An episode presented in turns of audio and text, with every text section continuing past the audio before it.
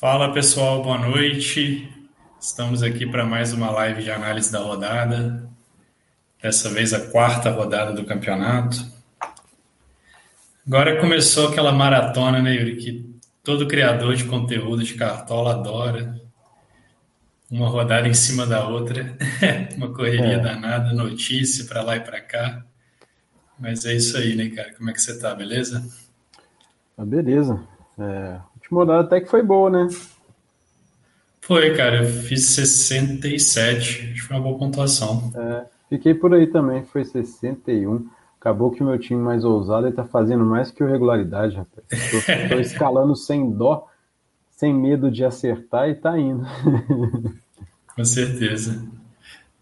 Fala aí, pessoal. Antônio, Rominho, Luciano, grande Aurélio, nosso parceiro. Rogério também está aí, boa noite. E vocês, pessoal, como é que vocês estão aí? Então, quantos pontos até o momento? Como é que está esse início de temporada? Espero que tudo funcionando bem, mas é aquela coisa que a gente fala muito lá no chat, né, Yuri? Tem muito jogo pela frente ainda, não, não é hora de... Quem começou bem não pode relaxar e quem começou mal também não é hora de desesperar, né? Ah, não pode fazer loucura, não. Tem que ir no sapatinho, que ainda mais quem participa de, de ligas de turno, de anual, né? Tem que ir devagar, não pode fazer muita loucura, apostar em jogador nada a ver, por conta de pressentimento, é, umas coisas malucas aí. Tem que sempre, é, mediante o que a gente vai analisando, que o pessoal encontra aí nas estatísticas. Né? Exatamente. É o Luciano, meio de tabela. Tá bom, Luciano. Acho que nesse início o importante é não perder contato visual com o pessoal que está lá na frente, né? Igual maratona mesmo. É, tem os coelhos, né, que largam na frente na maratona, mas depois ficam para trás mas o, pilot, o pelotão de elite fica ali no meio e depois dá o sprint final. Rogério, pior início, 155. Cara, então seus outros inícios foram muito bons, porque é. 155 tá, tá ok até, não tá ruim não. Tá ruim. É, tá, tá bem competitivo. Fala aí, Antônio, boa noite. Antônio Ribas, 136, 107 cartoletas. É, 136 tá, tá um pouquinho abaixo, assim, eu acho, mas também não tá nada assim desesperador, não, viu, Antônio? Dá para recuperar tranquilo. E 107 cartoletas, cara, eu acho que tá de boa essa rodada, por exemplo, tá bem barata, não vai precisar de muita cartoleta para montar o time. Então agora é, é, é, equilibrando, né? Pontuação e valorização. É, foco em cartoleta dá essa baqueada, mas agora a, a variação também de preço diminui, né? Então a gente consegue arriscar um pouco mais sem correr tanto risco de perder cartoleta. Então vai ficando mais mais tranquila essa questão do patrimônio também. E até uma coisa que eu falei no Twitter ontem, que eu acho que é importante, é quanto antes buscar pontuar, porque assim, daqui a um tempo os times vão ficando cada vez mais parecidos, sabe? Porque todo mundo vai ter mais cartoletas, os jogadores que são bons vão ficando cada vez mais claros, né? Então, é, esses pontos agora do início, eles fazem bastante diferença porque daqui a pouco, sei lá, lá para o meio, final do campeonato, os times vão ficando cada vez mais parecidos. Então a gente tem que ter esse cuidado também de não focar muito com só em cartoleta no início, porque depois vai ficando difícil tirar. É, Scarpa está como dúvida, Claudinho ainda não. Essa notícia saiu pouquíssimos minutos, eu mandei para vocês lá rapidinho no grupo, mas deve, deve, não vai nem ficar como dúvida, né? vai ficar como nulo, porque ele não foi relacionado. É, 107 tá, tá tranquilo, Rogério. Galera tá, tá com isso aí. Quem tá com mais de 120 tá magnata já. Tô com 118 e tô, tô de boa. Uhum. Fala, Nonato, boa noite. Bom, vamos começar aqui então. Vou Bora. compartilhar a tela para a gente dar uma olhada nos confrontos dessa rodada. A gente tem alguns jogos na quarta, né? Quatro jogos na quarta. São Paulo e Chape, Inter e Atlético são os primeiros jogos, então o mercado vai fechar quarta, seis e meia. É bom esse primeiro jogo do São Paulo, porque o São Paulo é o principal favorito da rodada. Então a gente vai ter oportunidade de saber a escalação do São Paulo antes do mercado fechar. Existe uma dúvida se o time vai manter o sistema com três zagueiros. É agora que o, o, o Arboleda já estava fora por causa da Copa América, o Miranda está fora por causa de lesão são os dois principais zagueiros do time. Né? Contra o Atlético Mineiro, quando o Miranda machucou, o Crespo colocou o Igor Vinícius, mudou o esquema para 4-4-2. Talvez porque o time já estava perdendo, mas pode ser uma tendência também para esse jogo contra a Chapecoense, já que é um jogo contra um adversário que deve ficar lá atrás. A gente conhece os times do Jair, Jair Ventura jogando fora de casa. Deve jogar ali para primeiro não perder e quem sabe fazer um golzinho numa bola uma bola vadia. Então, talvez não faça muito sentido para o São Paulo jogar com três zagueiros contra a Chapecoense. Pode ser que ele comece já com uma linha de quatro, com o Igor Vinícius. Então, é bom de ficar de olho, que o Igor Vinícius é um jogador com muito potencial na rodada, caso ele jogue. É... Outros jogos, assim, com mais destaque, né, seria o Juventude e Palmeiras. É, o Palmeiras ainda muito irregular, está aqui no meio de tabela, né, quatro pontos. Mas o Juventude não mostrou muita coisa, assim, esse jogo contra o Santos, o time entrou realmente para não perder, nem tentou atacar, nem levou muito perigo, tanto que o John não fez nenhuma defesa, né? acho que não foi uma bola no gol. Então imagino que contra o Palmeiras em casa não deve ser tão retrancado assim, mas eu também não imagino o time indo para frente, dando muito espaço.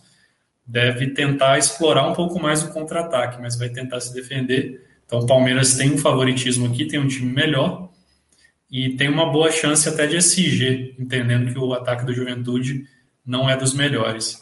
Palmeiras esse ano também tem jogado melhor fora de casa do que em casa, né? então às vezes eles conseguem uns pontinhos lá na, na Serra Gaúcha. E também esse jogo Esporte Grêmio, o Grêmio perdeu as duas primeiras partidas. O primeiro jogo estava muito desfalcado, né? No, principalmente no ataque. Nesse jogo contra o Atlético Paranaense, já foi uma derrota talvez que o Grêmio não esperava por ser em casa, mas a gente está vendo o Atlético Paranaense um time muito forte, né? Tá 100% de aproveitamento, não levou gol ainda no campeonato. Então, um time bem arrumado, com uma defesa sólida. Já contra o esporte, é um time que, depois que o Thiago Neves saiu lesionado contra o Atlético Mineiro no primeiro jogo, não produziu muita coisa ofensivamente, ele continua de fora nessa partida, então deve ter dificuldades também. E eu também destacaria um pouco assim é, Bragantino e Corinthians e Fluminense e Santos, que eu acho que são jogos com uma característica parecida, assim, de tanto o Bragantino quanto, quanto o Fluminense são dois times com trabalhos um pouco mais consolidados. O Barbieri vem desde o ano passado, o Roger, o Roger Machado está desde o início desse, dessa temporada no Fluminense, tendo bons resultados. Enquanto que o Corinthians e o Santos são dois times com treinadores que chegaram há pouco tempo, né? estão começando a colocar seu trabalho em prática, não tendo tão bons resultados assim, é, estão aqui para a parte do meio da tabela. Então, acho que dá para explorar um pouco o Bragantino e Fluminense também como opções interessantes. Os outros jogos já vejo com bastante equilíbrio, né, Yuri? Não sei quais, quais são seus destaques aí para a rodada. Ah, cara, eu gostaria de apostar no Claudinho, fiquei chateado, porque o Bragantino é uma equipe bastante ofensiva. O Corinthians está enfrentando um pouco de dificuldade. É, sofreu somente um gol contra o Palmeiras, mas era clássico, né? Aí os papéis, é, estratégia, a estratégia do time muda completamente. E agora jogando em casa contra o Bragantino, ele tem que vencer. Então é um, é um bom jogo para o contra-ataque do Bragantino, para os jogadores rápidos dele é, em cima daquela defesa do Corinthians, mas é, não vai rolar de apostar no Claudinho. Né?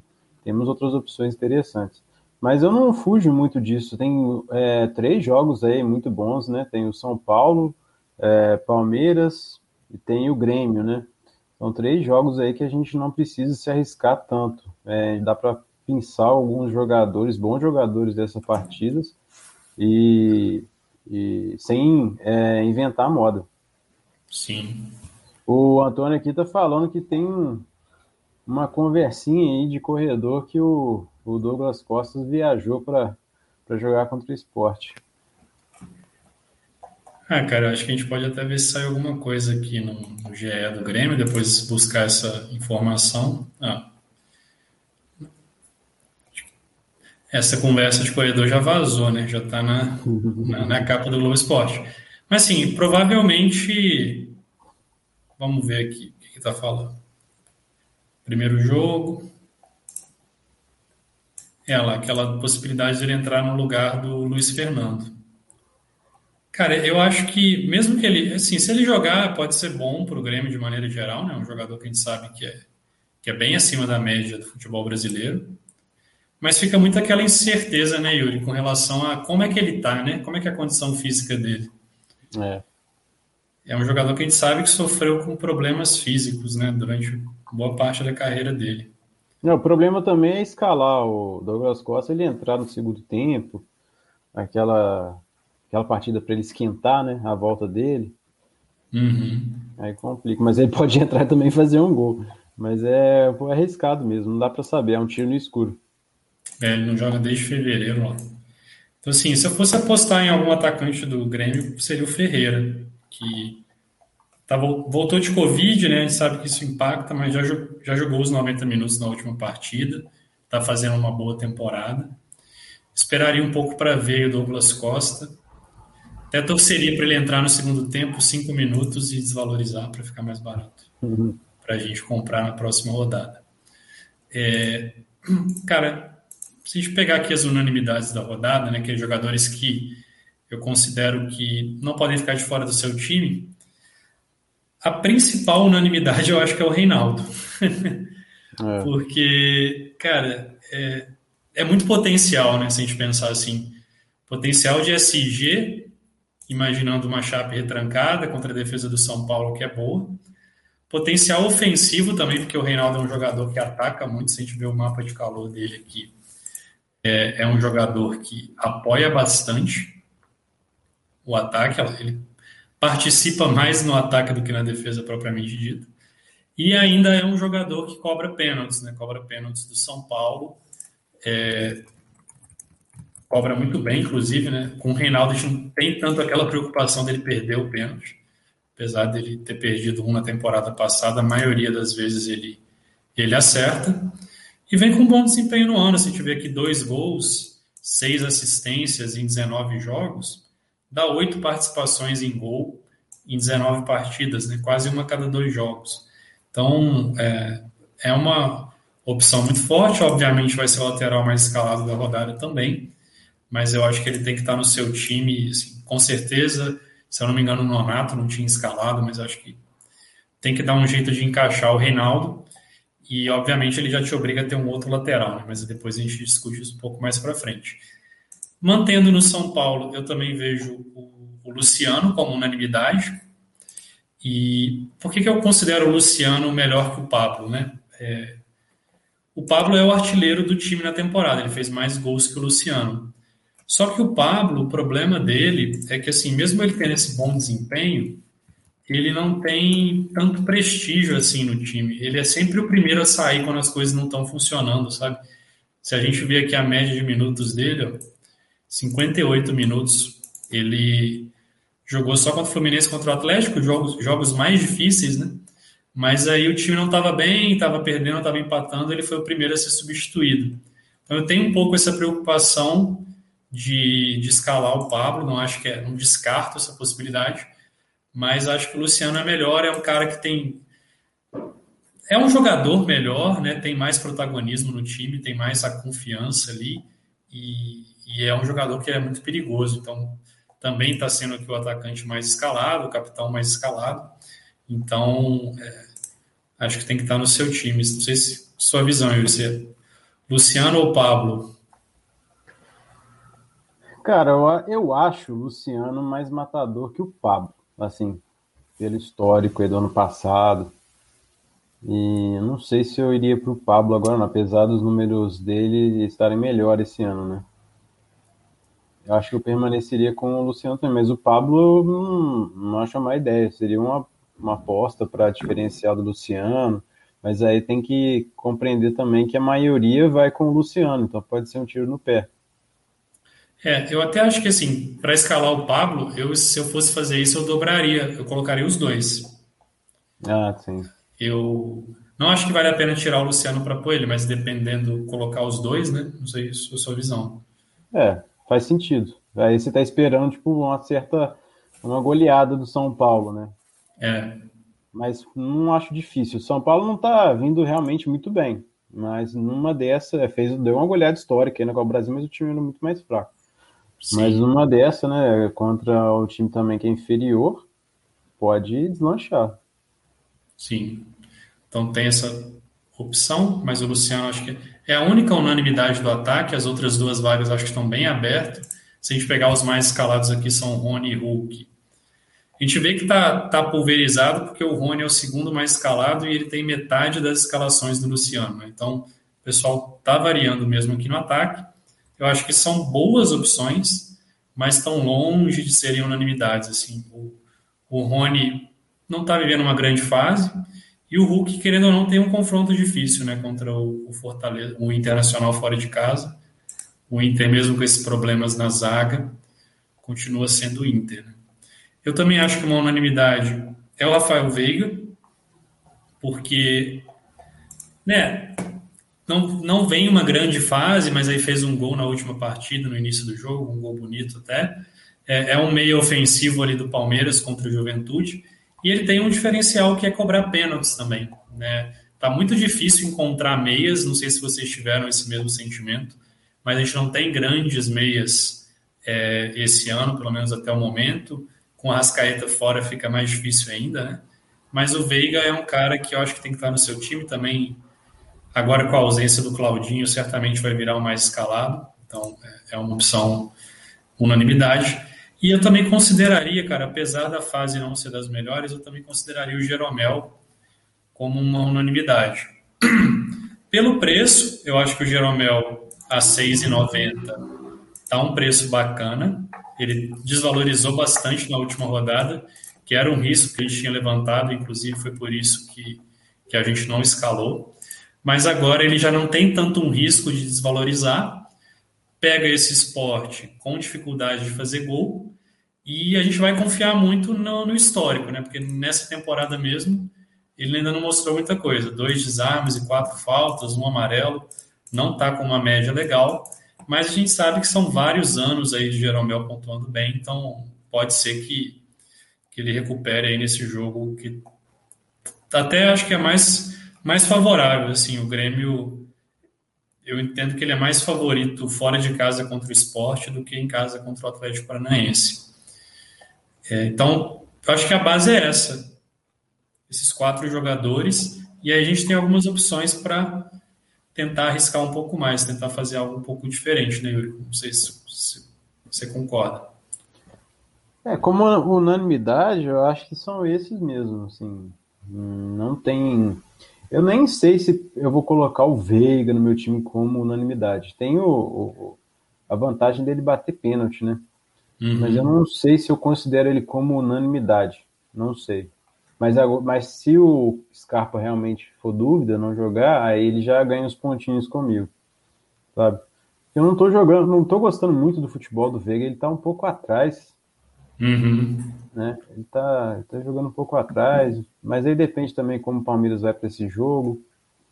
Assim, eu no meio, para mim, ainda tô sem unanimidade ainda. Eu tô ainda batendo cabeça com o meio campo. Tá, tá bem aberto, né? Tá. Então, assim, no ataque aqui, a gente sabe que tem o Hulk e o Rony como mais escalados, mas um cara que eu gosto muito como opção, e eu quero me escalar no meu time, é o Ferreira. Porque a gente viu, a gente analisou um pouquinho ele na, na última rodada, até por uma pergunta de algum dos sócios. A gente viu que ele é, é um dos jogadores, se não for o que mais participou de gol na temporada, é um dos que mais participou, já tem 11, gol, 11 gols e 8 assistências, né? Então, 19 participações em gol. Contra adversários mais fracos, do Gaúcho e da Sul-Americana, mas que eu também considero que o esporte deve ser talvez um pouco melhor do que esses times, mas também não muito melhor do que esses times. E o Ferreira ainda tem uma vantagem, que é aquela característica de scout ser correntes, né? Na última partida, ele acabou levando um amarelo no finalzinho por reclamação. Você vê que ele nem fez falta, mas ele levou um amarelo por reclamação. Senão ele teria feito 2,7 aqui sem participar de gol, que é uma boa pontuação é, para scouts e correntes. Né? Não dá para esperar muito mais do que isso. Então ele também está barato, custando 8, está desvalorizado. Eu acho que ele tem um bom potencial assim de participar de gol e mais com scouts recorrentes. Então, se ele fizer um gol, ele faz mais de 10. Se ele der uma assistência, ele faz ali 7, 8 pontos. Eu acho que é um cara com um potencial bem bacana e tem espaço, assim, eu até vejo ele na frente do que esses dois atacantes dos mais escalados, então vai estar no meu time a princípio. E um outro cara que até acho que até essa ausência do Claudinho pode até ajudá-lo, né, Yuri? A questão do Arthur. Uhum. O Arthur é, é, o atacante com a maior média do campeonato. Os números dele são muito absurdos, né? Dois gols e uma assistência, nove finalizações, não cometeu falta, tem quatro desarmes. Então, assim, tá realmente uma máquina de cartola nessas primeiras rodadas. E jogando contra o Corinthians fora de casa, agora com essa ausência do Claudinho, eu sempre acho que um, um bom jogador jogar com o cara sempre vai ajudar mais do que atrapalhar. O Bragantino é melhor com o Claudinho do que sem o Claudinho. Mas uma coisa que vai acabar acontecendo é o Arthur assumir ainda mais o protagonismo do time. Né? A gente viu contra o Fluminense na Copa do Brasil que o Claudinho não jogou é, na segunda partida, né? não jogou nenhuma das duas partidas, mas é, na segunda partida o Arthur meio que botou a bola no braço, tentou conduzir a reação ali, deu uma assistência, jogou muito bem também, além dessas partidas do Brasileirão. Então, tô querendo fazer essa aposta nele, cara. Talvez pode ser.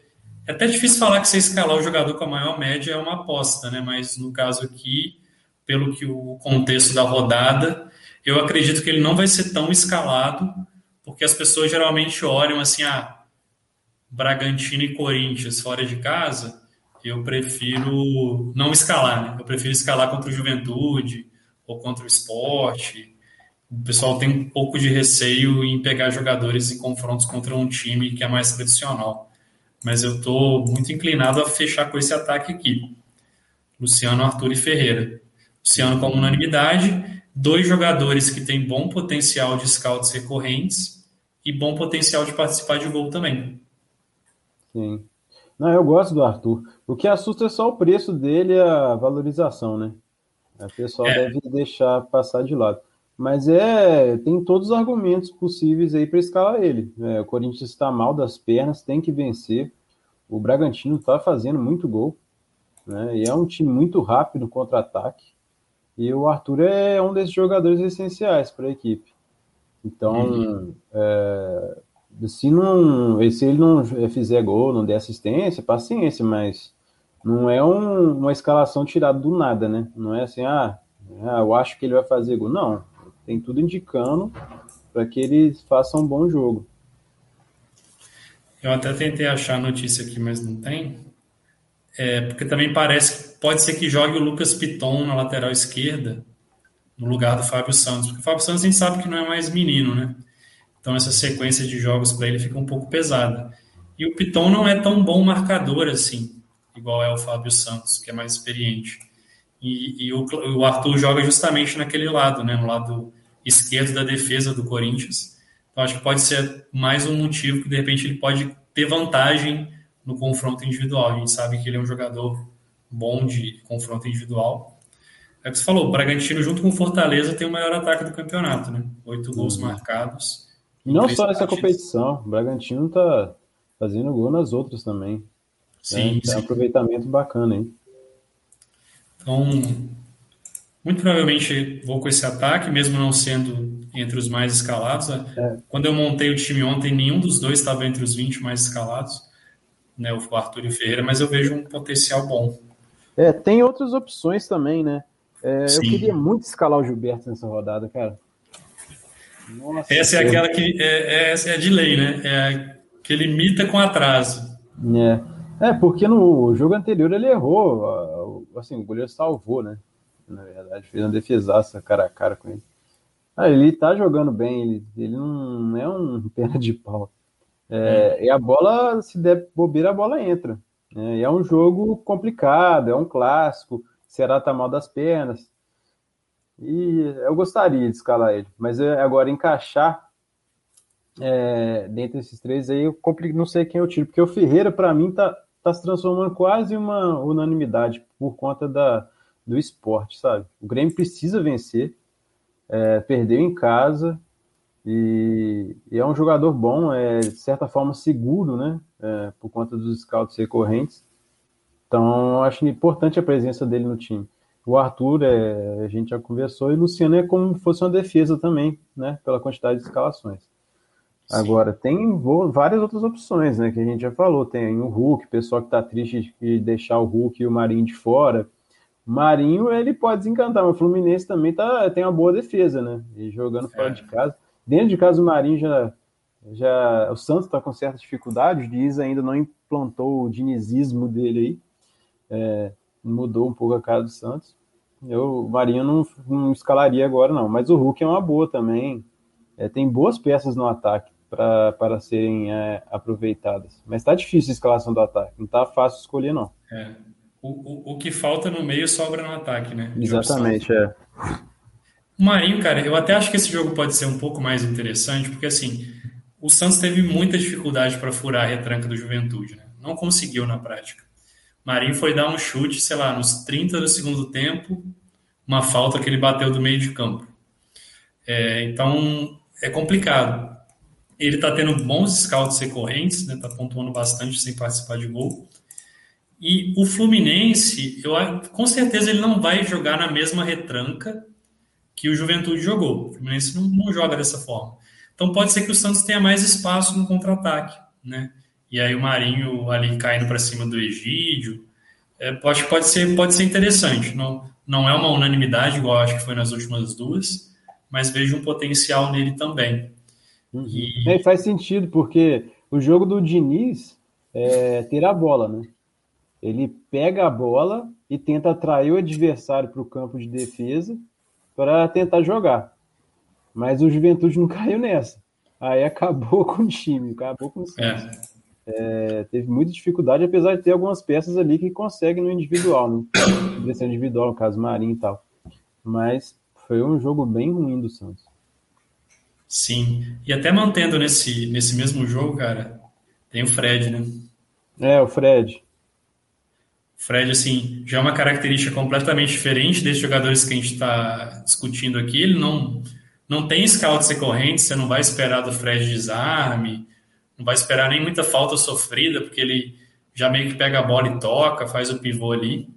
Mas é um cara que faz muito gol, né? Que se a bola aparecer ali, ele empurra para dentro, mesmo não sendo mais um jovem, né? Ele tem um faro de gol e o Santos vai pelo menos com o desfalque do Luan Pérez na zaga, né? Que já, o cara conseguiu ser suspenso com três jogos, levou amarelo em todos os jogos. Então, é, o Luiz Felipe parece que se recuperou, vai jogar, mas tem esse desfalque na zaga. Então, o Fred está descansado, né? não jogou contra o Bragantino nessa última partida, foi poupado. Eu acho que é uma opção interessante também, mas mais arriscado naquele ponto que você falou, né, Yuri? Que assim, se não fizer gol, não dá para esperar mais nada dele. É. Mas é um cara que a gente sabe que pode fazer um, dois gols com, com duas bolas, né? Duas bolas caírem para ele na área, ele, ele mete. Pra você ter uma noção da quantidade de nome que eu anotei aqui no ataque. Além do que a gente já falou, né? Hulk, Arthur, Gilberto, Fred, Ferreira. Eu coloquei, eu coloquei quatro apostas também. É, que é o Ademir do América, apesar da América estar tá passando um momento horrível, mas é, é um bom jogador. Eu gostei dele jogar contra o Flamengo. Um uhum. bom, bom. Mas é, seria mais para aposta mesmo, né? É difícil colocar ele no time de regularidade agora. É, tem o Clayson também. É, é o, tem o Clayson, né, também do, do, é, do Cuiabá, que é o jogador que a gente já conhece o futebol dele. Vai, o América precisa vencer, então pode ser que se torne um jogo franco, né? Apesar de ser duro aos olhos, talvez. É, o Diego Souza, né? Também para partida do, do contra o esporte, não tem nada de, a ver com lei do ex, pelo amor de Deus. Eu nunca vou escalar por conta de lei do ex, é mais por conta da qualidade dele. É, e tem Senão o... seria o artilheiro do Brasileirão sempre, né? É, exatamente. É, e tem outra que corre por fora, é outra aposta, é o Elinho, do Bragantino. Também é um moleque bom ali na, na ala que, que pega o contra-ataque. Então seriam quatro apostas, né? Para encaixar depois. Ademir, Clayson, o Diego Souza e o Elinho. Uhum. É, tem muitas opções. E assim, vai ser legal que o ataque vai fazer diferença nessa rodada. Uhum. Só tem um cara unânime, o pessoal está indo aqui no Rony no Hulk, que eu acho que é super válido. Não, tem, não vejo nada, nenhum, nenhum erro aqui. Mas eu gosto desse, desse ataque aqui, desse potencial do Ferreira e do Arthur, dessas outras opções que a gente discutiu. Não sei se o pessoal tem alguma dúvida, algum jogador que gostaria que a gente comentasse. Eu não, eu, eu não vou no Rony, eu posso me é, é, arrepender é, muito de não pegar o Rony, mas só que eu vi o jogo dele, nossa senhora, ele tá caneludo demais nos últimos jogos. Meu Deus, eu acho que é contra o Juventude, vai ter mais facilidade. Mas eu vou aguardar um pouco, ele retornar a uma fase aceitável aí. O Márcio tá falando que tem o Luiz Adriano também. Cara, o Luiz Adriano, ele Acho que é, ele tem um pouco do Fred e um pouco do Pablo, assim. um pouco do Fred no sentido de é o centroavante que está lá e empurra, e um pouco do Pablo no sentido de que ele não joga muitos minutos. Ele é, sempre que o negócio fica feio ali, ele é um dos primeiros a sair, sabe? Se a gente ver a minutagem dele aqui, ó, 63 minutos. É, é pouco. também mordendo ali, né? Tem o William, é. William, que até entrou contra o Corinthians, fez um gol, mas tinha um impedimento no lance, né? Então, acho que entra nesse critério de aposta. O Rony, pelo menos, bem ou mal, ele tem um pouco mais de scout corrente. Ele pode fazer igual ele fez aqui, né? Três contra o Chapecoense. Nesse último ele foi um pouco mal. Mas o Luiz Adriano é muito isso, é, é bem isso. O último jogo dele fez zero. Não fez gol, fez zero. Fez gol, fez oito e pouquinho. Ele vai muito nesse sentido, né? Mas se estiver confiante nessa capacidade dele marcar, é uma opção que também vale. Boa. Agora no meio deu uma quebrada, né, cara? A gente tinha botado o Claudinho e o Scarpa, o Claudinho não joga. O Scarpa virou dúvida. Sei bem que dúvida é essa, não coisa de Globo Esporte, coisa de Cartola. Depois a gente vê lá que o Scarpa jogou e fez 10 pontos, né? Isso acontece uhum. muito. Mas o problema é que o Palmeiras só joga 9 e meia, né? A gente não vai ter muita, muita pista e eles não vão treinar mais. O último treino foi hoje, inclusive foi no Paraguai, os caras foram tomar vacina, uhum. treinaram e já viajaram para Caxias para o jogo. Então, e já pensou eles têm aquela reação depois? Vai entrar para o jogo tudo cabeça baixa. Nossa, tudo molenga, né? É. Tem esse risco, né, cara? É, então, assim, o meio já estava difícil com Claudinho e Scarpa, né? agora ficou mais difícil ainda para encaixar duas posições. Uma que eu acho que vai, vai acabar tendo que entrar aqui pelo, pela falta de, de opções um pouco é o Gabriel Sara, né, cara? Gabriel Sara, eu estava olhando o mapa de calor dele, até achei interessante. Apesar dele não estar tá pontuando bem, mas o mapa de calor dele no Brasileirão é de um cara que aparece muito aqui, ó, no ataque, inclusive entrando na área, né? É, não tem uma média baixa, até assim, número ok de desarmes para quem é um meio ofensivo, mais de um por jogo, mais poucas finalizações. Só que, cara, contra a Chapecoense, né? Se eu pensar Bate assim. algumas fotos, a faltas também, né? É verdade, ele até fez uns golzinhos de falta ano passado. Então, é um cara que, pelo contexto, é, eu preferia ter Claudinho e Scarpa, porque eu acho que são jogadores melhores. Mas já que deixaram de ser opções, eu já vou buscar um pouco mais o confronto, né? E o melhor confronto da rodada acaba sendo o São Paulo Chapecoense. Então acho que é um meia tá barato, tá desvalorizado, não tem muito risco de você perder cartoletas. E de repente um cenário aí que o São Paulo faz dois ou três gols, tem uma boa chance dele, dele participar. Né? Acho que é uma opção que acaba se destacando aqui. E uma outra que eu gosto, que eu acho que é bastante interessante, é o Gabriel Teixeira. Também foi poupado contra o Bragantino, então tem essa vantagem de que ele vai estar descansado. A gente sabe que é, é um meia, mas que joga ali como um ponta, um segundo atacante no Fluminense. Joga mais pela esquerda, então vai cair, ali nas costas do Pará, que é um lateral assim, é, não é dos mais confiáveis, se a gente puder colocar dessa maneira. E, e, é um jogador que tem, tem jogado bem, tem gostado das atuações dele, é, fez um gol contra o Cuiabá. Eu acredito que já estava lá no material também. Eu acredito que com as ausências do Claudinho e do, do Scarpa, fica um meio interessante.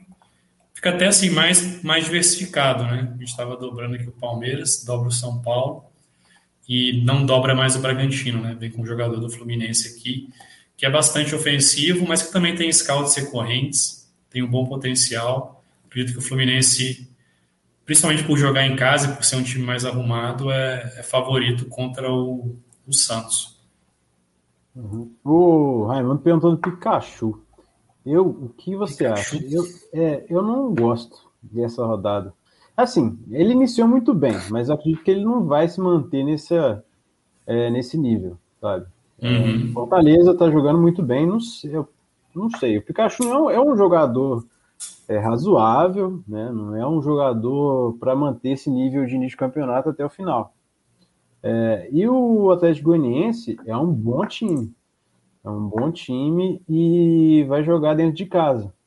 Eu não sei em quem apostar nessa partida. Não sei. É, vai ser um, um, jogo bem legal de se, se assistir, mas tá difícil. É, eu tava pensando, cara, talvez esse seja o melhor jogo da rodada. É. são são dois, dois dos melhores times do campeonato. Os dois estão 100%. O Atlético Goianiense não levou gol ainda. E jogou contra Corinthians e São Paulo, né? dois adversários aí, pelo menos, renomados. Eu também, assim, não gosto muito do Pikachu como opção. Eu acho que é meio que você apostar num atacante, né, um meio atacante fora de casa, que, que é ofensivo, depende mais de participação em gols, contra um time que até então não mostrou nenhuma fragilidade defensiva, né? Uhum. O Atlético Goianiense só perdeu um jogo na temporada, desde que o Barroca assumiu, não levou gol. Então, eu não consigo defender muito a opção dele, principalmente que ele custa 18. Então, pode ser que escalar o Pikachu comprometa um pouco o restante do seu time, né? É. Dependendo o, do seu patrimônio. O Rogério perguntando. O Rogério tem duas perguntas o Jean Mota e o Evangelista. Cara, o Jean Mota, ele é, é foda, né? Ele tá muito irregular, assim, no sentido de que ele surpreendeu, talvez, nas duas primeiras e depois decepcionou, né? É, eu acho que o, João, o Jean Mota não é nem um cara que faz 12, nem um cara que faz menos 2. Ele é um cara que faz, sei lá, 3, 4. É, é uma aposta para desarme, eu acho, num jogo fora de casa contra o Fluminense. É você confiar nos desarmes. E aí, se pensar em termos de desarmes, eu prefiro, por exemplo, pegar um Fernando Sobral. Ah, que virou dúvida também. É, talvez, né? Porque esse jogo deve ser um quebra-quebra danado. O Ceará, Ceará é, tem, a, tem a, o histórico de rivalidade deles, né? Mas olha só, talvez o Iago Felipe seja mais interessante. É, é isso aí tava na, na, na minha lista de aposta aqui. Ele está com um número legal de desarmes, assistência. Ele também participou de gols na Copa do Brasil. Tem jogado bem, assim, se você pensar em termos de futebol, ele tem sido um dos destaques desse time do Fluminense. E aí ele custa 7, o Jamota, o Jamota custa 8. Óbvio que ele está um pouquinho mais valorizado que o Iago. Mas eu gostaria mais de apostar nele. Assim, eu acho que tem um confronto mais favorável. O Ederson também é um cara que, que tem pontuado bem com scouts recorrentes. Uhum. Para ir para essa linha do Jean Mota, talvez eu preferiria esses dois aqui. Tem o João Paulo também, né, do Atlético Mineiro. É, o João Paulo. Acho que é entra um... numa. Pode falar. Assim, eu acho que é parecido com o Pikachu. Uhum. No sentido de que, pô, você está apostando contra um time que está muito bom. É, exatamente. A vantagem é que ele joga em casa. Eu acho que o fator casa pesa um pouco mais. Assim. Então, se eu fosse botar ele na balança com o Pikachu, eu botaria o João Paulo um pouquinho na frente por jogar em casa. Mas, assim, é um jogo que é realmente imprevisível. Tanto imprevisível porque a gente não sabe se essas duas equipes vão manter o bom nível que elas estão mantendo, mas imprevisível porque elas estão jogando muito bem. Então, meio que tudo pode acontecer, né? Uhum. E o Evangelista? Será que ele se mantém? Cara, eu, eu acho ele uma boa, eu gosto, cara. Ele tem jogado bem E, e, ele é um meia mais completo, né? No sentido de que ele tanto ajuda aqui com desarmes, se a gente for ver, ele tem oito desarmes e sete faltas em três jogos. Isso mostra o quê? Que é um cara que é muito combativo, né? Que, que disputa bastante no meio campo. Mas ele também chega, ele tem três participações em gol no campeonato, uma por jogo. Eu acho que é uma aposta interessante. Desses mais caros aqui, assim, é, eu diria que ele talvez seja o melhor. O Edenilson está com uma média alta, mas sim, muito dependendo de pênalti, né? Ele fez dois gols de pênalti. Que, óbvio, é, é sempre bom ter um cobrador de pênaltis. Mas uhum. pelo preço, contra o Galo, não sei se compensa. Mas o Evangelista contra o Corinthians, acho que tem um potencial legal. É. Outra. É, as apostas aqui que eu anotei do meio. É o Iago Felipe, que você já falou. A Lê do América. Ale. Ale, tô passando no América, hein? Eu tô ousando demais. Você tá. Tô usando. Ó, o Márcio falou aqui Ale do América. Vamos ver o Ale lá. Deixa eu pegar aqui só. Eu dei um refresh porque eu acho que deu uma bugada nos desarmes de Sobral. É, tem 14, tá aparecendo 5. Uhum. É, ele para desarme é uma boa.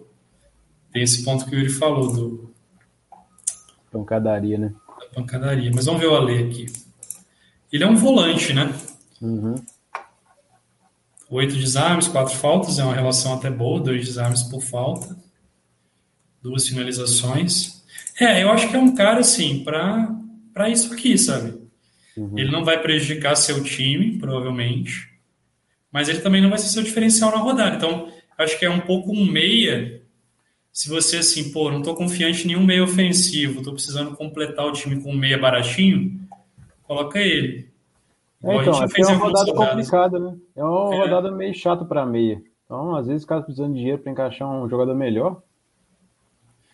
O Corinthians, sabe? O Corinthians não vai dar para saber a escalação. Porque tem a possibilidade, um cara que é legal, né? Esse homem aqui, ó. Raul. Isso é bravo, viu? O cara já chegou fazendo 4,5, velho. Deixa eu ver quantos minutos ele jogou. Entrou durante o jogo.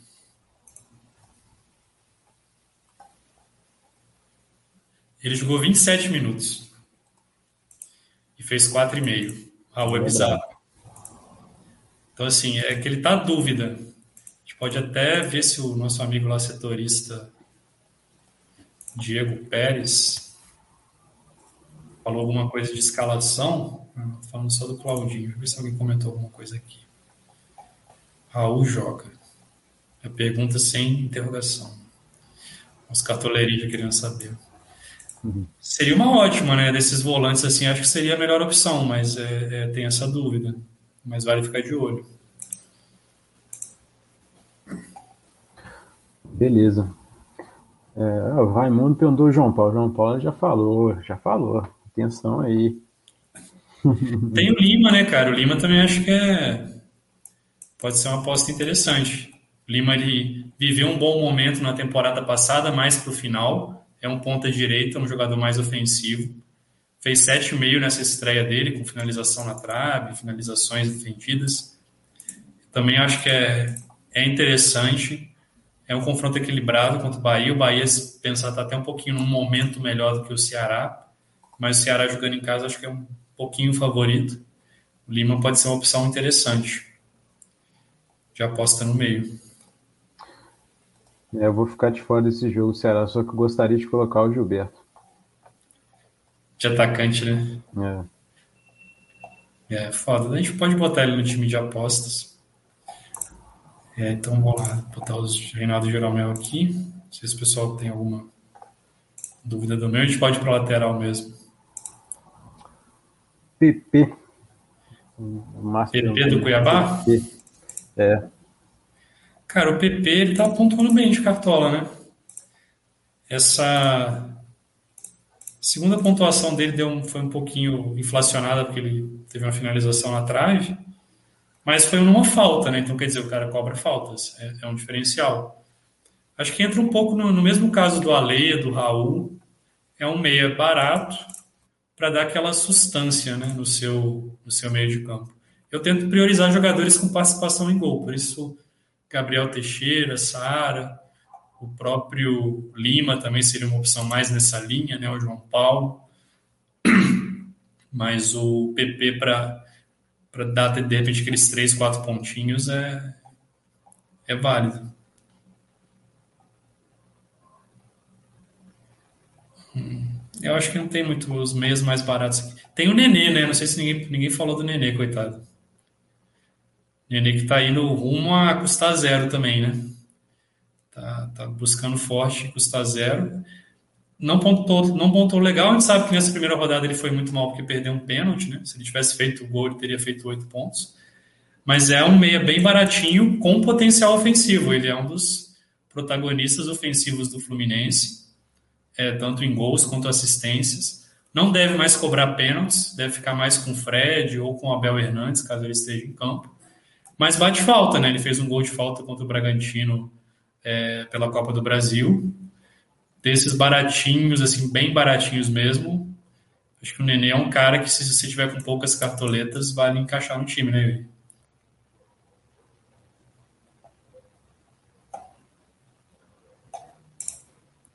Tá com o microfone fechado, cara.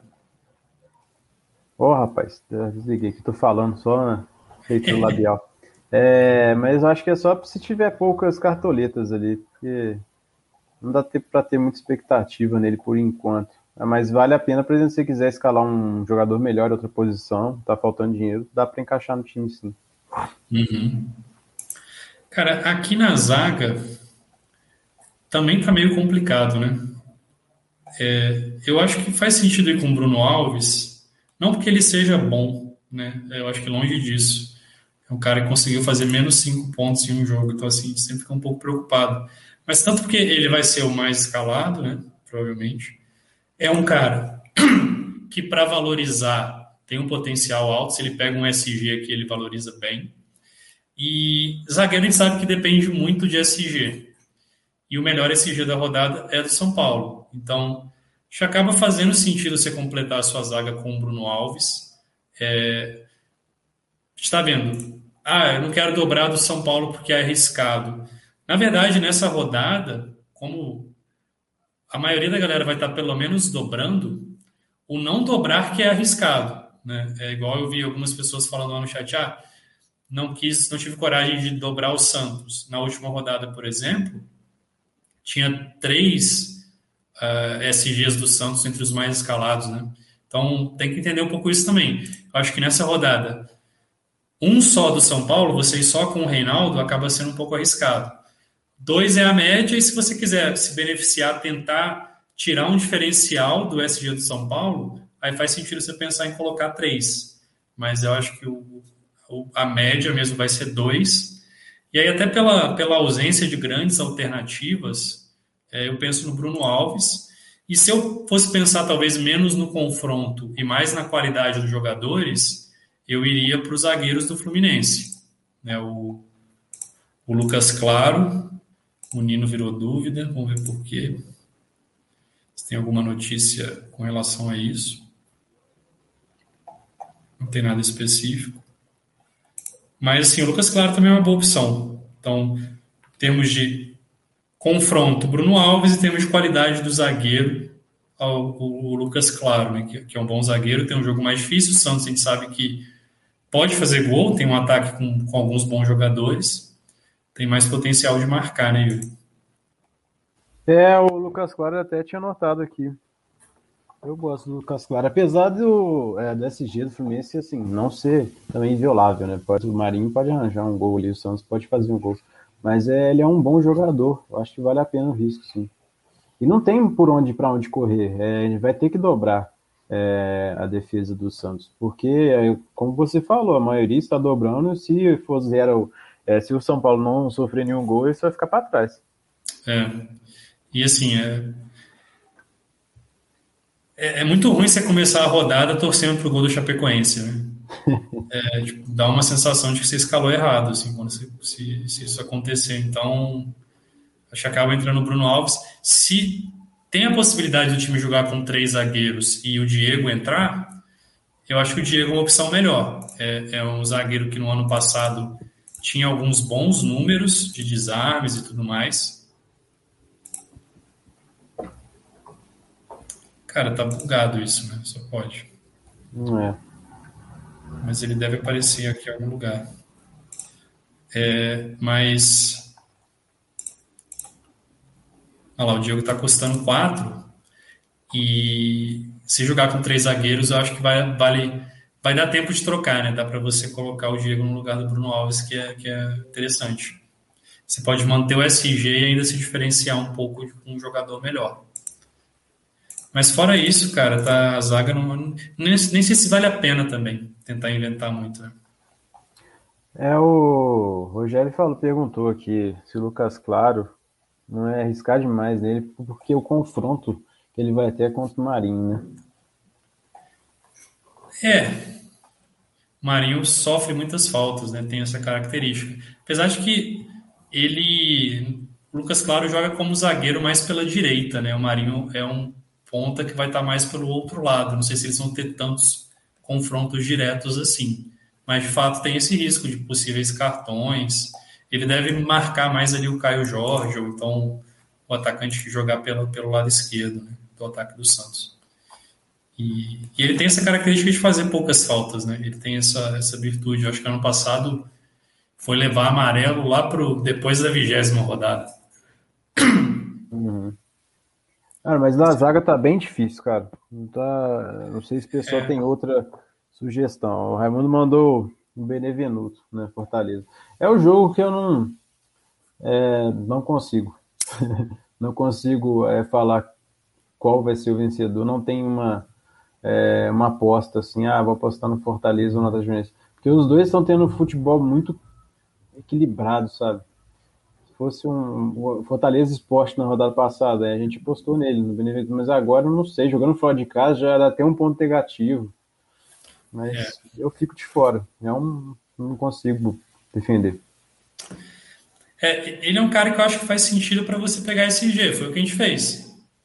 Fortaleza Esporte, a gente achava que Fortaleza teria SG, teve, mas você vê, ele fez 5,5, né? Se ele leva gol, faria meio. Uhum. Então, assim, eu não acho que o SG do Fortaleza seja tão bom assim, né? Se for pegar SG, eu prefiro pegar o Bruno Alves, uhum. né? Ou às vezes até o Luan. O Luan tem até pontuado relativamente bem com o scout recorrentes, a gente vê assim, o Palmeiras levou gol em todos os jogos. É, essas duas pontuações aqui são boas para um zagueiro sem SG, 2 e 3. Então, pode ser uma opção interessante também, tá lá no e-book. Você vê poucas faltas, né? Uma por jogo e oito desarmes. E, e tendo a possibilidade de um SG, né? Tendo um certo potencial de SG é, contra o Juventude. Uhum. Acho que está na frente do, do Benevenuto. Agora aqui, na lateral, tem essa posse interessante no Natanael, que está caro.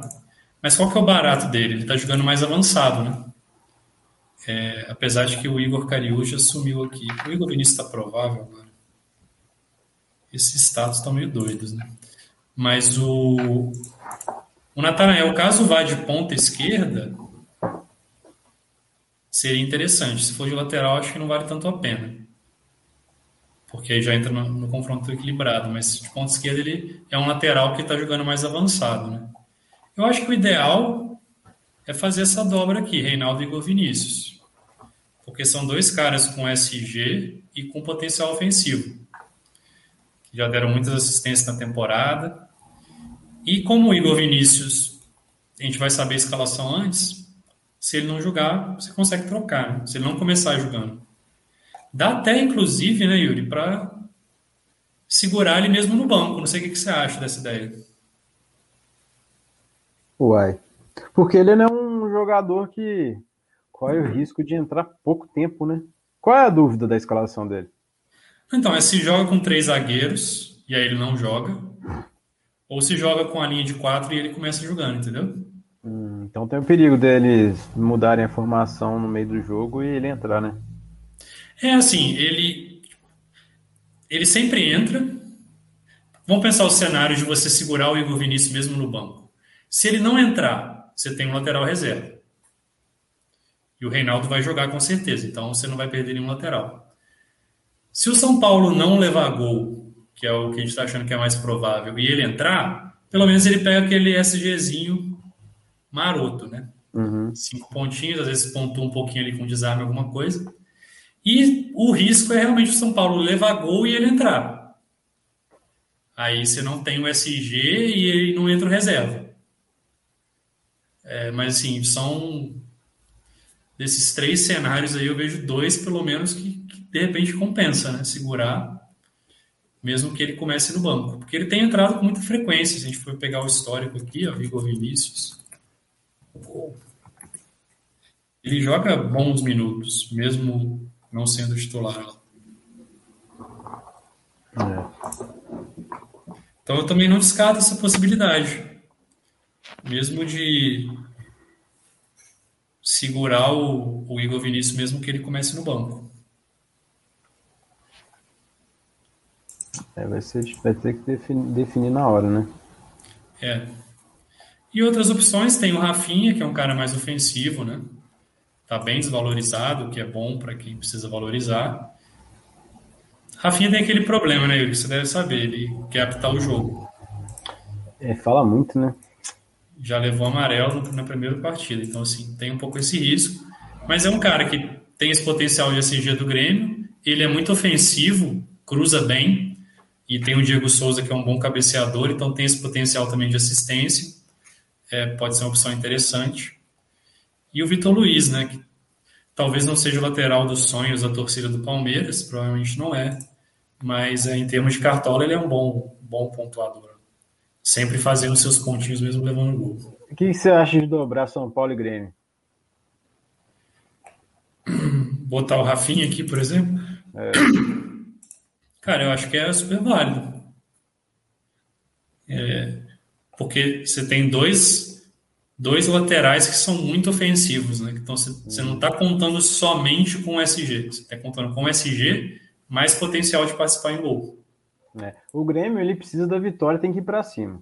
É, agora, se demorar a fazer o gol, né, se ou se o esporte fizer o gol, vai dar aquele desespero, aí o Rafinha ficar nervoso, tem esse perigo. Né? Aí ele começa a xingar todo mundo, então é amarelo. Mas é um jogador que ele, quando ele estava no Flamengo, ele estava jogando muito, dando assistência a rodo, super ofensivo. Sim. Então, acho que vale a pena. Acho que é válido. E ficaria entre, entre esses, assim, o Rafinha, o Igor Vinícius e o Vitor Luiz. Tem o Léo, mas o Léo tá jogando de zagueiro, aí eu acho que dá um pouco mais desanimada, né? De você gastar uma vaga de lateral com um zagueiro. Uhum. Mesmo ele tendo feito boas pontuações, assim, desarmado bastante. Mas. Zagueiro, quanto menos, melhor, né? Talvez um pouco mais fora, assim, da. Um pouco mais arriscado o Arana. Acho que eu vi no time do Márcio, se eu não me engano. Arana acho que é, é interessante pelo potencial ofensivo dele.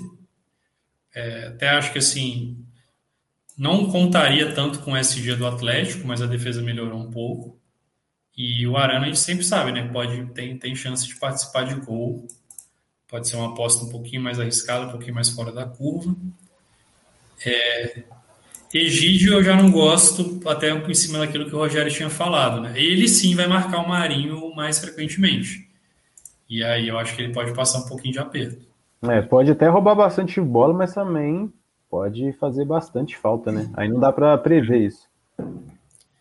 Tem uma dúvida na lateral direita do Fluminense, poderia jogar, pode jogar o Samuel Xavier ou o Calegari. O Calegari também jogando, acho que seria uma aposta interessante. A gente sabe que ele desarma bastante. É, mas aí tem, não vai ter essa confirmação, eu acredito. Gabriel Dias fez uma boa pontuação no último jogo, só tem um jogo aqui de histórico, mas foi bem.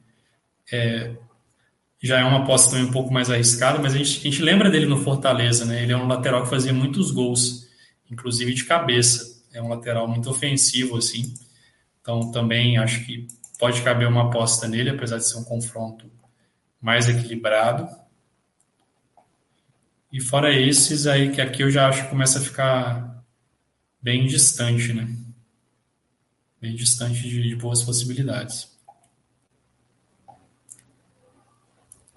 sei se tem Eu acho que isso daí já é uma invenção de moda ali para baixo, porque Juventude, Cuiabá, parece que o verde tá me dando meio que uma distância no Cartola, cara. O Palmeiras tem que tirar esse estigma aí.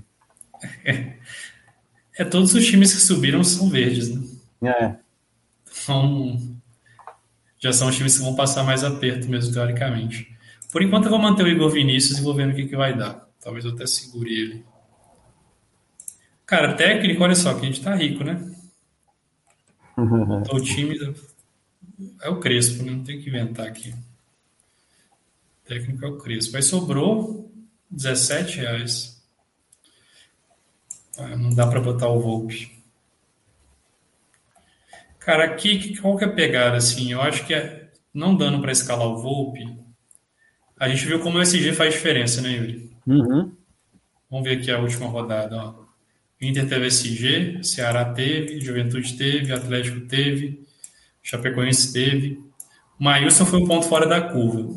Ele fez seis pontos levando gol. Fez sete defesas, né? É, o Felipe Alves teve SG, SG, o John teve SG. Então, assim, é muita diferença do goleiro que tem SG para o que não tem, ó.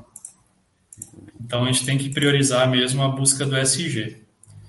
E aí, eu acho que nessa rodada, assim, é São Paulo, Palmeiras e Grêmio.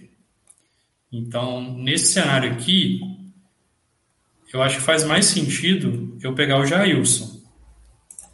Porque se eu pego o Breno, que também seria uma boa, cadê ele? Aqui. Eu tô meio que assim, dobrando o Grêmio. Eu tô deixando de tentar pegar o esse do Palmeiras, sabe? Eu, eu, vejo Palme eu vejo São Paulo acima Palmeiras e Grêmio no mesmo nível. Então não faz muito sentido para mim ter dois do Grêmio e zero do Palmeiras. Eu prefiro ter um e um. Entendi. E aí eu iria no Jailson. Por isso, só por isso. Uma questão mais de estratégia de defesa como um todo, né? Não, mas faz sentido. Faz sentido. É, foram os goleiros que eu anotei aqui: Breno, Jailson, Volpe. Aí eu coloquei como aposta, né? Seria o, o Walter. Walter? Por que, que você pensou é. nele? Ah, cara, o América não tá fazendo gol, né? Mas só que isso contradiz os, os, outros jogadores que eu indiquei como aposta, que é o Ademir, é, apesar dele é, é, é ele pontuar com scout é recorrente. É, você pode, você pode indicar o Ademir e o Walter que você vai acertar em qualquer cenário. Verdade. é aquela aposta garantida, né? Mas eu acho que é válido, cara, tanto ele quanto o Matheus Cavicchioli, porque acho que esse é um jogo para poucos gols. Porque são times que é, têm dificuldade para marcar. Né? O América não fez, o Cuiabá fez contra o Juventude em casa. Então, assim, são goleiros mais fora da curva, assim, às vezes para quem quer diferenciar, e são bons goleiros, né? Não são goleiros frangueiros.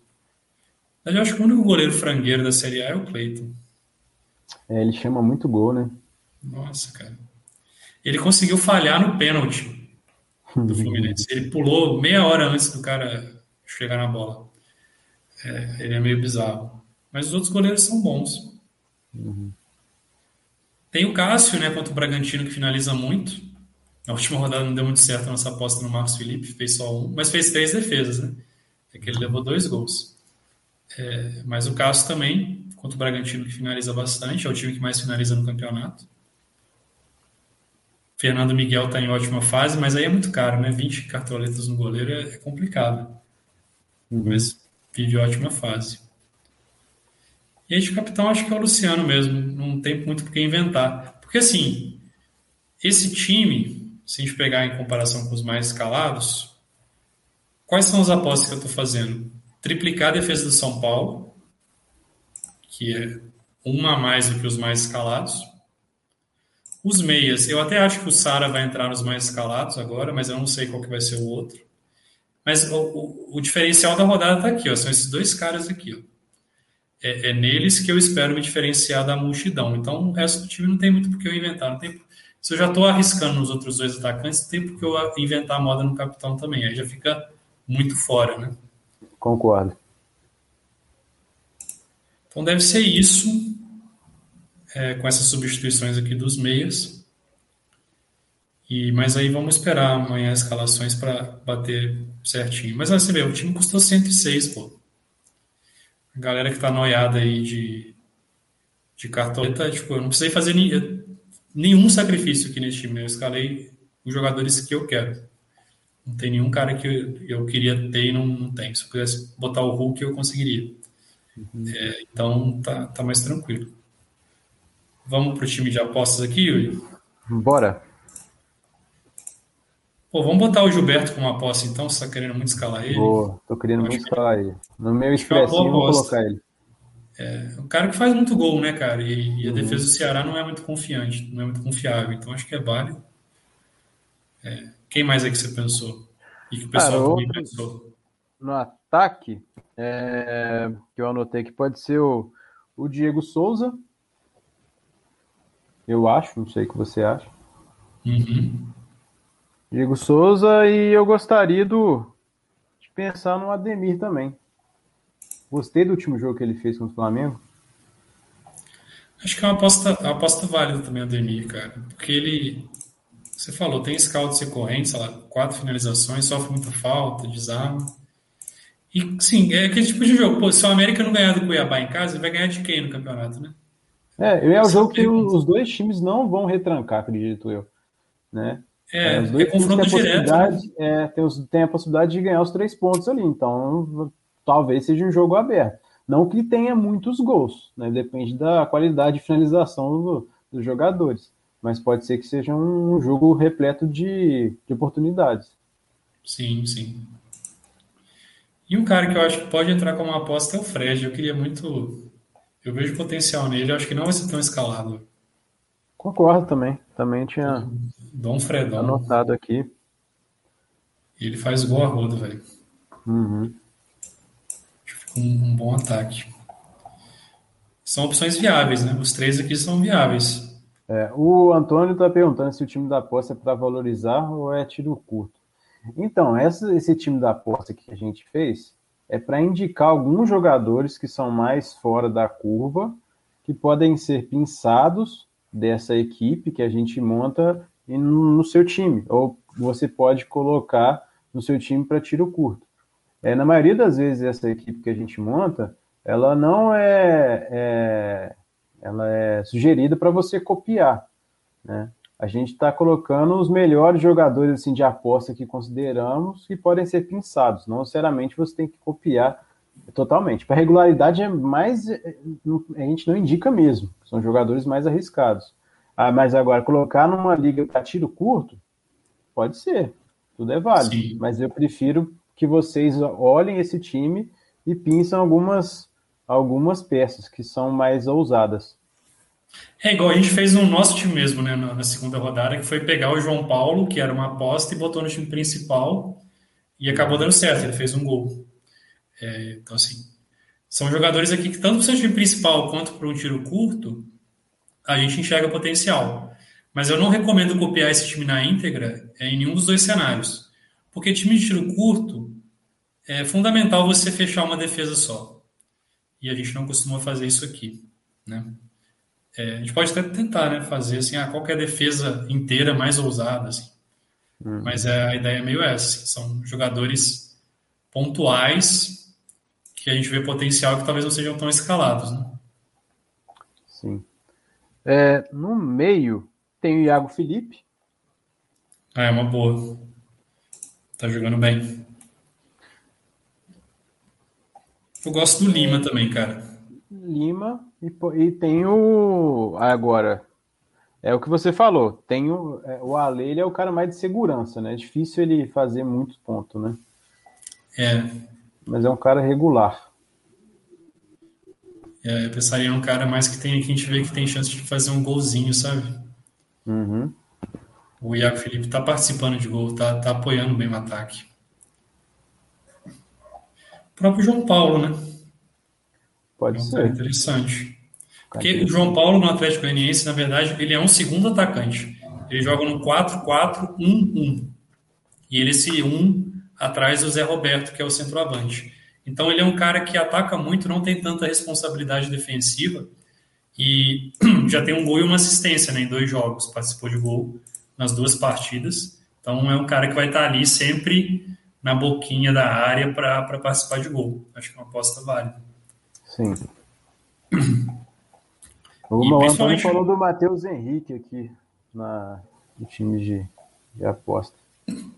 Cara, Matheus Henrique não gosto para cartola assim. E foi engraçado que nas duas rodadas que eu abri caixinha de, de perguntas lá no Instagram, nas duas perguntaram dele.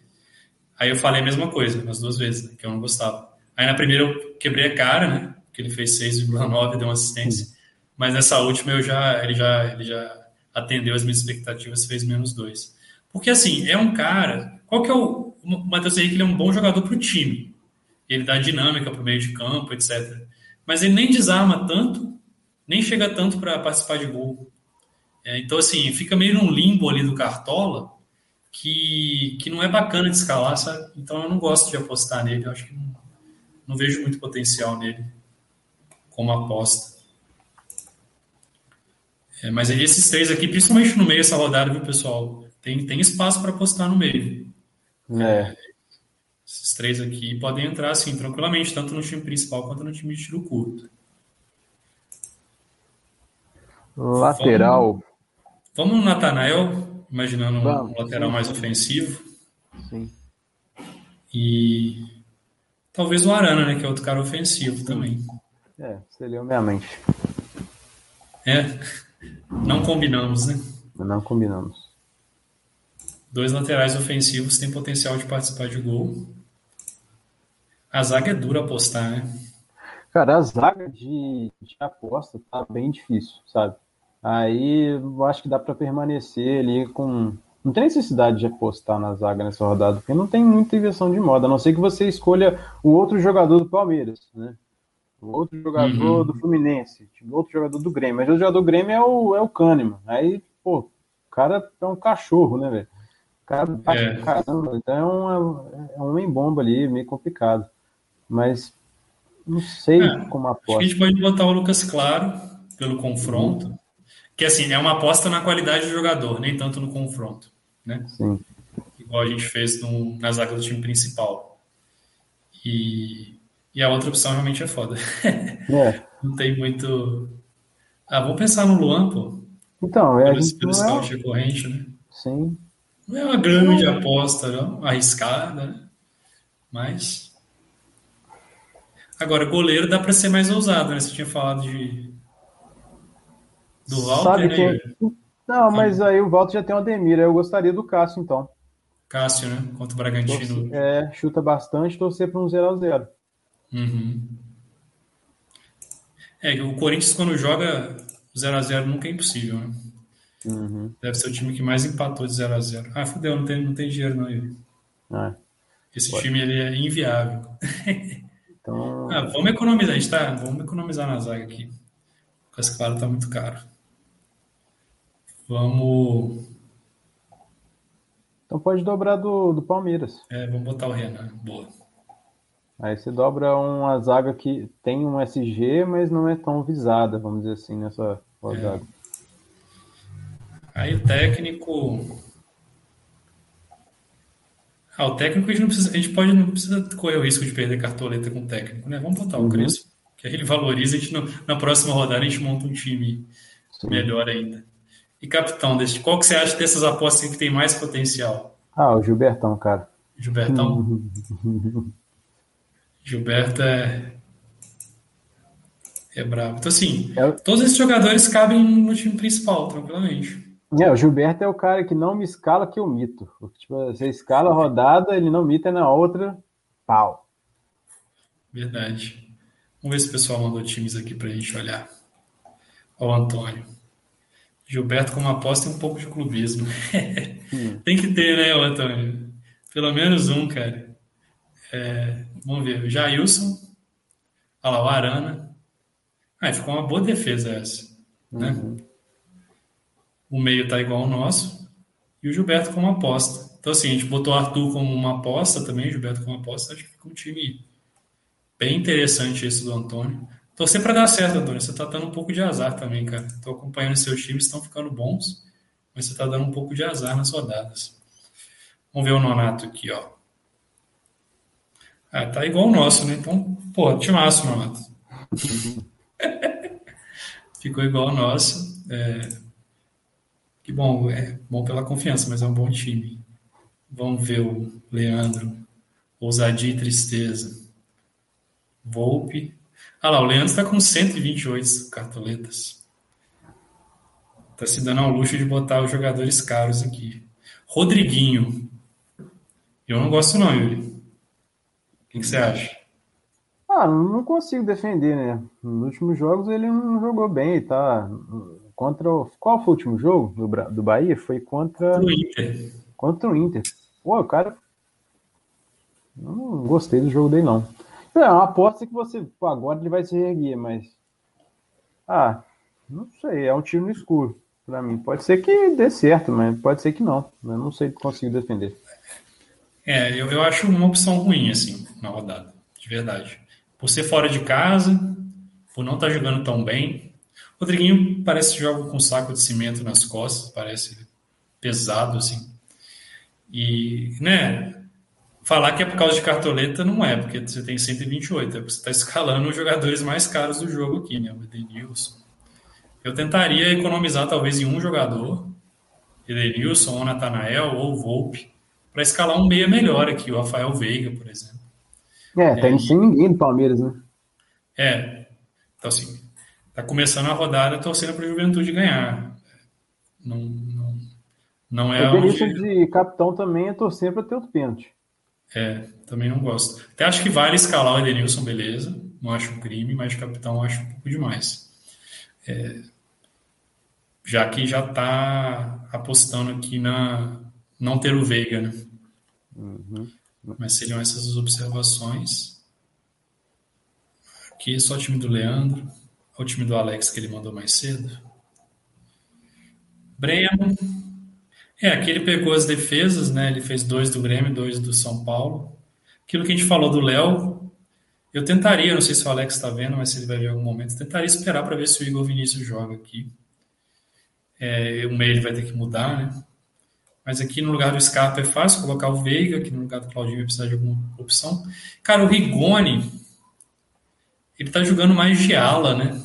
É. Ala direito. Eu não gosto de escalar um atacante que é um ala direito. É complicado, né? Fica muito longe do gol. Mesmo ele sendo um bom jogador, se ele tivesse de meia, até eu acho que caberia mais. Mas como atacante, realmente queima uma posição aqui com um cara que joga muito longe do gol. Mas de resto, achei um bom time do, do Alex. E era isso, né? Não sei se o pessoal tem mais alguma dúvida pontual. Só Mas isso. a ideia acho que é basicamente essa, assim, acho que é, tá um time bom, tá um time bem equilibrado e torcer para Arthur e Ferreira fazerem seus 10 pontinhos aí com gols e scouts recorrentes. É, o ataque tem bastante opção, meio não tem tantas, dá para brincar bastante ali com responsabilidade. A zaga, pouquíssimas opções também. Uhum. E a lateral tem algumas unanimidades, né? Ele tem o Reinaldo e tem mais uma vaga. Né?